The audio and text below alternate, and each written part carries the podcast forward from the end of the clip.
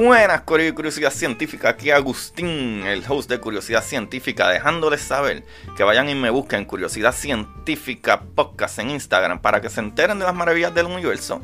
Y no solo a mí, también vayan y chequen la red de podcast de prsinfiltro.com, donde se encuentra Don Juan del Campo con su podcast Café en Mano Podcast. Ahí está Ana con su podcast El Pocket de Finanza y está Jai con su podcast Mamacita Down to Earth. Vayan y chequense eh, todo, ¿verdad? En prsinfiltro.com slash podcast para que se diviertan. Y no solo eso, PR Sin Filtro también es la compañía que te puede ayudar con tu imagen digital, tu intro, tu outro, tu, todas las cositas que tú necesitas, tu imagen de podcast o, o lo que sea trabaja con prsinfiltro.com para que, ¿verdad? Te lo disfrutes, Corillo. Te pueden ayudar y disfrutar al mismo tiempo. Eso es un win-win. So, vamos allá con el capítulo.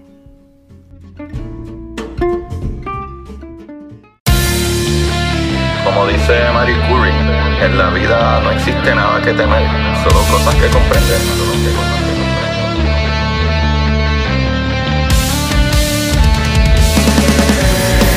Recuerden correr y buscar la manera de aprender que más le divierta.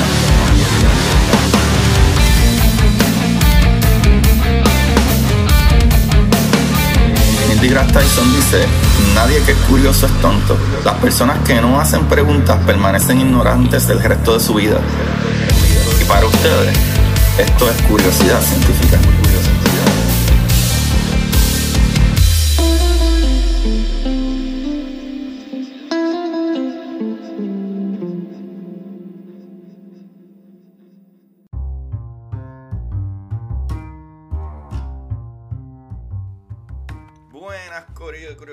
Curiosidad Científica. Bienvenido otro día más. Un capítulo muy interesante.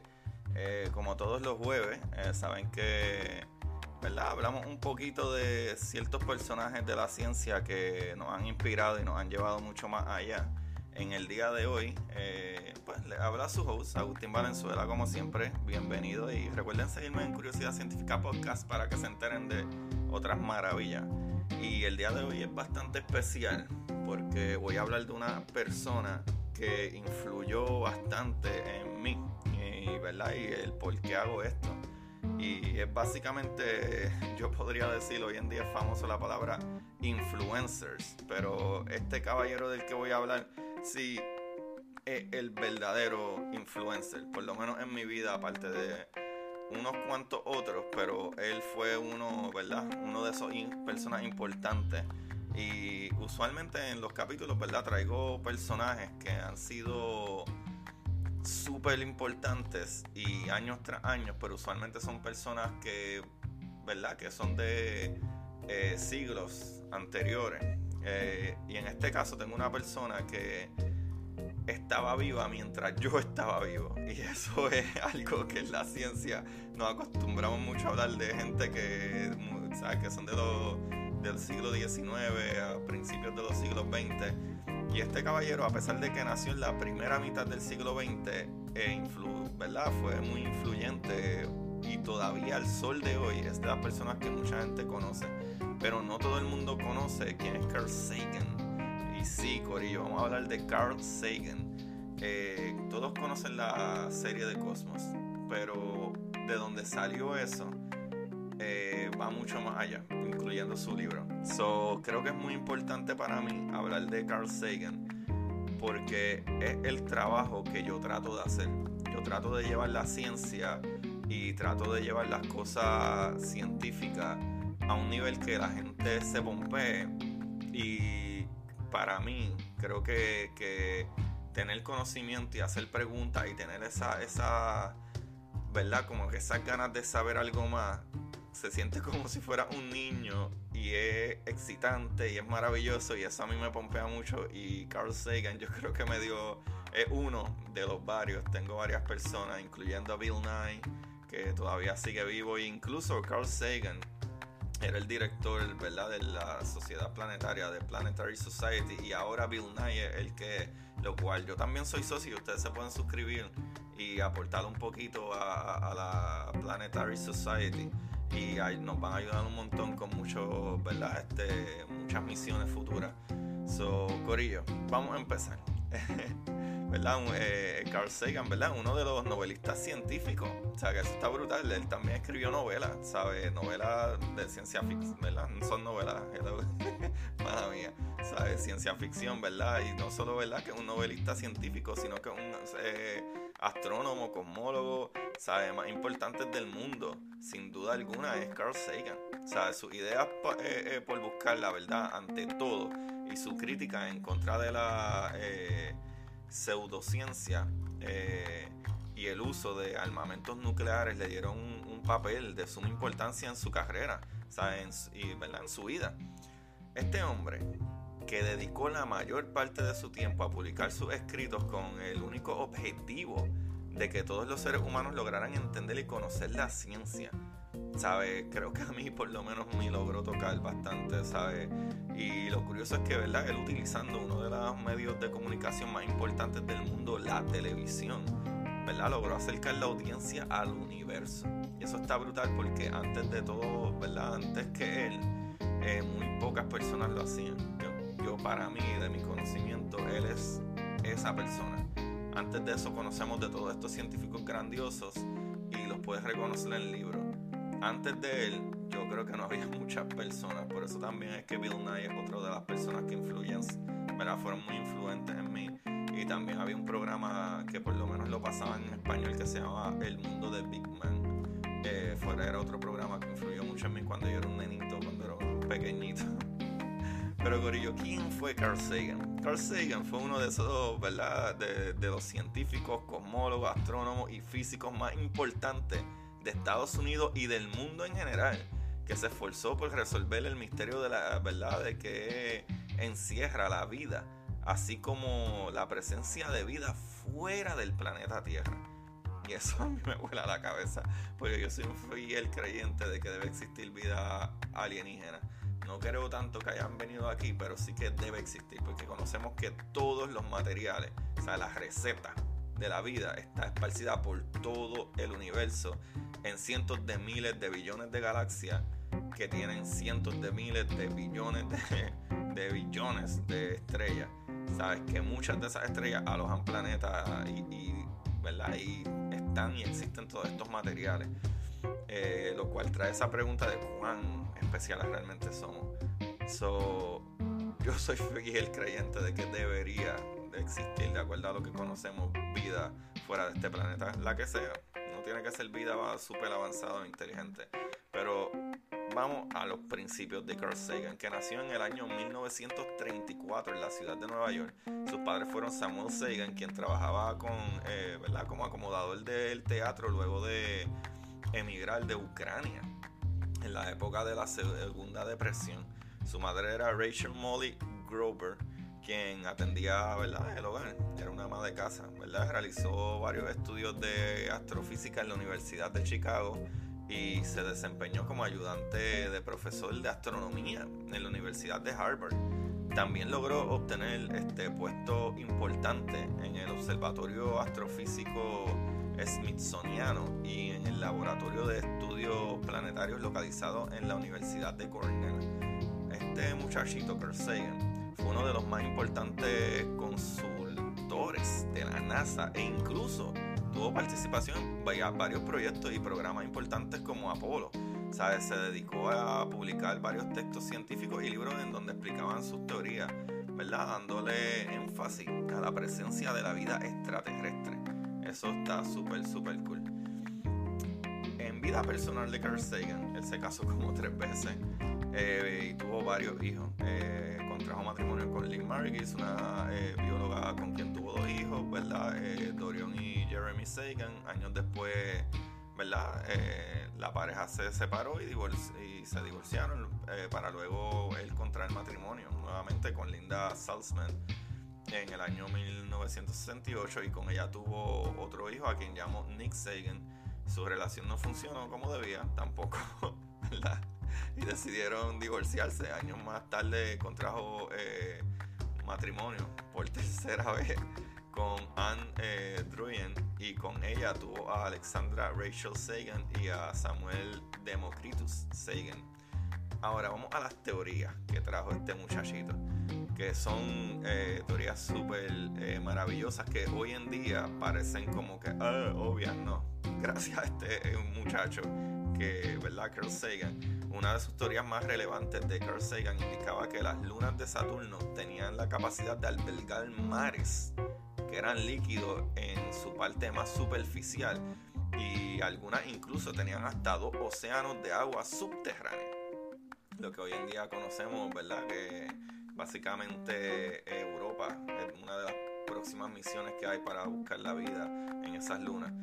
Eh, pero entonces, ¿verdad? Resolvió por medio de una de sus teorías de la presencia de una bruma de color rojo que se encontraba en Titán, de la cual estableció que se debía eh, ¿verdad? a la presencia de moléculas orgánicas bastante complejas que ocasionaban la presencia de lluvia en la luna de Saturno, ¿verdad? en esa luna Titán.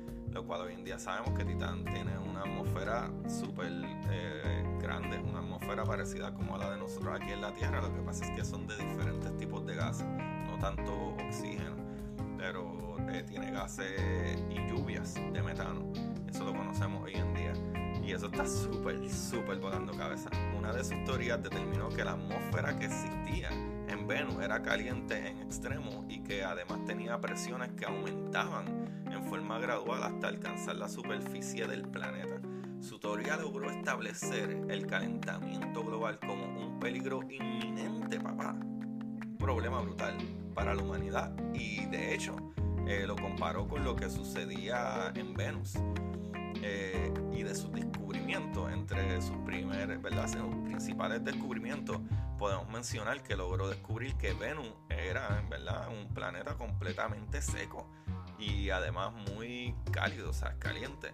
Y mencionó que existía una posibilidad de que la luna de Júpiter tuviera al menos un océano subterráneo. O sea, teoría que tiempo más tarde fue anunciada por NASA al encontrar eh, plumas de agua en la luna, en, eh, ¿verdad? del lugar, hizo una comparación importante sobre los peligros que pueden ocasionar el calentamiento global y lo comparó con Venus, el cual es un, ¿verdad? un planeta inhabitable. Para los que no saben, no han escuchado el capítulo de Venus, que fue, wow, hace bastantes capítulos atrás. Venus es alrededor de 900 grados Fahrenheit, ¿sabes? Algo ridículo, ¿sabes? Algo súper, súper caliente. 800 y pico, 900 grados Fahrenheit. Venus es el segundo planeta en distancia del Sol y es el planeta más caliente. Ni siquiera Mercurio tiene esas temperaturas. Y esas temperaturas son basadas, Corillo, en básicamente lo que nosotros, ¿verdad? O, en mi caso, y muchos tratamos de decirle a la gente, el calentamiento global. ¿Sabe? Algo sucedió en Venus que se entiende que debieron haber, eh, ¿verdad? Este, o sea, que hubo en algún momento atmósfera y X, o Y o lo que sea, que era muy parecido, ¿sabes? Mares, eh, agua, oxígeno, aparentemente. Y sucedió algo, que el calentamiento global cambió completamente lo que es Venus hoy en día. ¿Sabes? Y Venus es mucho más caliente que el planeta que está cerca de la, del Sol. y eso dice mucho no queremos llegar ahí, Corillo. Por favor, cuidemos nuestro planeta. Ahora, las aportaciones, ¿verdad? De Carl Sagan. Sus principales aportes, sin duda, ¿verdad? Eh, eh, algunas se basan en la exploración eh, espacial. Pues trabajó en varias misiones como Mariner 9, Viking 2, Pioneer 10, Voyager 1 y 2 sabe, dejó establecido que los colores rojos que eran observados en Marte se debían a las tormentas de polvo que se daban en el lugar y estableció claramente eh, su creencia de la presencia de vida extraterrestre. Dio a conocer sus pensamientos y conocimientos sobre el calentamiento global. Determinó que Marte y Venus eran planetas que no tenían vida y que además eran inhabitables debido a las altas temperaturas. Y la importancia de estas cositas así es que Carl Sagan fue un científico de mucha importancia porque por medio de sus trabajos logró acercar más a la humanidad, gente como Agustín, a conceptos de astronomía, física, cosmología, eh, eh, incluso astrología, incluso la astrología. O sea, la gente empezó a mirar más al cielo y fue uno de los divulgadores científicos más importantes del mundo y enseñó que se debe eh, evitar a toda costa vivir en, una vida de escepticismo, ¿sabe? En su lugar mostró la importancia de investigar la verdad. ¿sabe? Sus estudios han sido relevantes incluso en temas de calentamiento global y vida extraterrestre. ¿Sabe? Eso está súper brutal. No solo eso, Carl Sagan, ¿verdad? Obtuvo tantos reconocimientos a lo largo de su trayectoria que Carl Sagan ganó muchos premios y reconocimientos. Entre los más reconocidos se puede mencionar la beca Miller de investigación, premio del programa Apollo por la NASA, premio eh, eh Roberts dado por la Sociedad Astronómica eh, del Pacífico, premio John W. Eh, Campbell Memorial Special, medalla de la NASA por servicio público distinguido y por logros científicos excepcionales premio eh, Pulitzer, eh, premio Emmy por su serie Cosmos, un viaje personal que vayan y vean esa serie de Cosmos, se van a enamorar. O, eh, lean sus libros. El premio al Humanista del Año, otorgado por la Asociación Humanista Estadounidense, premio John F. Kennedy de Astronáutica, premio Locus por su novela Contacto, premio Elogio de la razón por el Comité de Investigación Científica eh, eh, de las afirmaciones de lo paranormal, entre otras cositas. Eso está súper, súper brutal. Corillo. Carl Sagan tenía muchas frases que llevaron a gente como yo, eh, ¿verdad? Este, a enamorarse de este tipo de cosas. Y entre esas frases, ¿verdad? Eh, aquí hay unas cuantas que dice que el estudio del universo es un viaje hacia el autodescubrimiento. Otra frase, la ausencia de evidencia no es una evidencia de la ausencia. La ciencia no solo es compatible con la espiritualidad, es una eh, profunda fuente de espiritualidad. La imaginación comúnmente nos llevará a mundos que jamás fueron pero sin ella no iremos a ningún lado. El cerebro es como un músculo. Cuando está en uso nos sentimos muy bien. La comprensión es alegría. Mm, eso está súper brutal.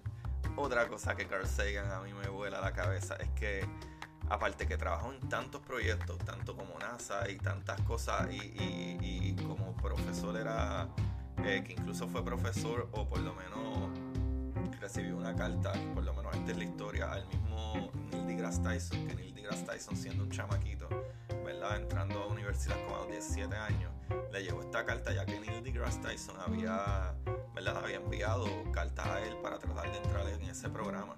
Y Carl Sagan le escribió para atrás y lo invitó. Todo el mundo sabe quién es Neil deGrasse Tyson, uno de los científicos y, y astrofísicos más relevantes de estos tiempos. Y con eso también, hoy especialmente, este, por lo menos es que para mí, este programa, ¿verdad? Hablar de Carl Sagan eh, me tocaba un montón porque este hombre fue tan maravilloso que creo que debo bastante y lo conocí tiempo después, pero es de las personas que creo que me llevó bastante cerca de, de lo que yo soy ahora y de lo que estudio y etcétera. Y él tiene varios libros, tiene bastantes libros, pero de sus libros más importantes que salen aquí. Y voy a cerrar el capítulo con una cita de uno de esos libros. Pero uno de, sabe, varios libros que ya que siempre, ¿verdad? Le estoy diciendo que chequen ciertos libros y traigo, ¿verdad? Eh, eh, libros al final de mi capítulo. Seguir y ya mismo terminar con otra cosa. Y es que de sus libros más importantes, de acuerdo a, a lo que dicen los artículos, es uno, el mundo y sus demonios. O sea, es un libro que hace una distinción entre la ciencia y la pseudociencia. Para los que no saben qué es la pseudociencia, es la ciencia que es basada en creencias personales y supuestamente ciencia, pero no es realmente ciencia. O sea, no son cosas realmente probadas. Eh, ¿Verdad? este libro le da en, eh, la importancia al uso de los procesos que incluyen el pensamiento lógico y científico para luchar en contra de las ideas falsas. El segundo libro es Cosmos, el cual se enfoca en dar explicaciones sobre astronomía, espacio, tiempo y vida extraterrestre. Incluye también un poco de historia y evolución de la ciencia. El otro libro es Un punto pálido en el espacio. que explica el por qué la exploración espacial es esencial, Corillo, para poder establecer el destino de la humanidad. Y Contacto, o Contact, eh, uno de sus libros más importantes, el cual se basa en la ciencia ficción, en donde una especie avanzada hace contacto con la humanidad. Eso está súper, súper cool. Y Corillo, aquí tengo, eh, para terminar el capítulo, que me toque como me toca. Eh, hay uno de sus libros se llama The Dragon of Eden, los dragones del Edén. Voy a leer para terminar el, capítulo de hoy. Eh, básicamente una parte o, un ah, no sé si decirle un prólogo. No, no estoy seguro si es parte de un prólogo, pero es parte de ese libro. Y es bien interesante porque él hablaba mucho de, de lo que somos eh, cómo genéticamente seguimos, avanzamos, evolucionamos y cómo de esa misma manera hacemos la ciencia y llegamos a ese punto. Y Corillo, antes de acabar, tengo que decir que esta información la busqué en buscabiografías.com, en biografiayvida.com, en nationalgeographic.es y en Euston 96. Pero para cerrar el capítulo terminaré con esta lectura. Y escuchen, muy bien. La mayoría de los organismos en la Tierra dependen de su información genética, que está precableada en sus sistemas nerviosos en mayor grado de su información extragenética que es adquirida durante sus vidas. Para los seres humanos y de hecho para todos los mamíferos, es al contrario. Aun cuando nuestro comportamiento es aún significante, ¿verdad? O significativamente controlado por nuestra herencia genética, tenemos a través de nuestro cerebro uno mucho más, rica oportunidad de crear nuevos senderos culturales y de comportamiento a corto plazo. Hemos hecho una especie de acuerdo con la naturaleza Nuestros hijos serán difíciles de criar, pero su capacidad para nuevos conocimientos aumentará en mucho la capacidad de supervivencia de la especie humana. Además, los seres humanos hemos inventado en las más recientes pocas décimas de por ciento de nuestra existencia el conocimiento no solo extragenético, sino también extrasomático, información almacenada fuera de nuestros cuerpos, en la cual la escritura es el más notable ejemplo. Los dragones del Edén. Gracias Corillo, se les quiere, busquen la manera de aprender que más les divierta. Bye bye. Y para ustedes, esto es curiosidad científica.